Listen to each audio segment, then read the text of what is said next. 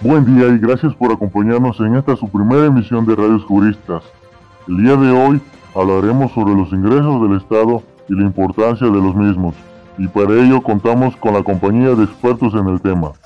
Primeramente, ¿cómo definirán el ingreso? El ingreso no es más que un incremento dentro de los recursos económicos.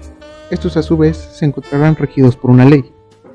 La ley de ingresos es un ordenamiento jurídico propuesto por el Poder Ejecutivo y que es aprobado por el Poder Legislativo y contiene los conceptos bajo los cuales se podrán captar los recursos financieros que permitan cubrir los gastos de la Federación durante un ejercicio fiscal.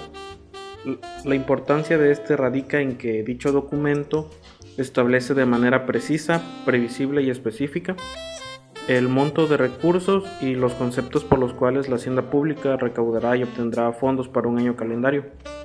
Lo que en este documento no se encuentre explícitamente indicado no podrá ser recaudado.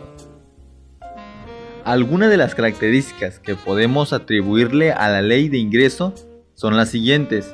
Anulidad, la cual tiene la vigencia durante un año fiscal, corresponde al año calendario Precisión, en virtud que cualquier impuesto y recaudación que no esté claramente establecida en dicha ley no podrá ser recaudado. ¿Y cuál sería la fuente de estos ingresos? Bueno, en este tema para ello tenemos que contemplar demasiados factores primordiales, tales como son los impuestos, derechos, productos, aprovechamientos, emisiones de bono, préstamos, etc. Eh, como en segundo plano tenemos las participaciones, aportaciones, transferencias, asignaciones, subsidios y otras ayudas.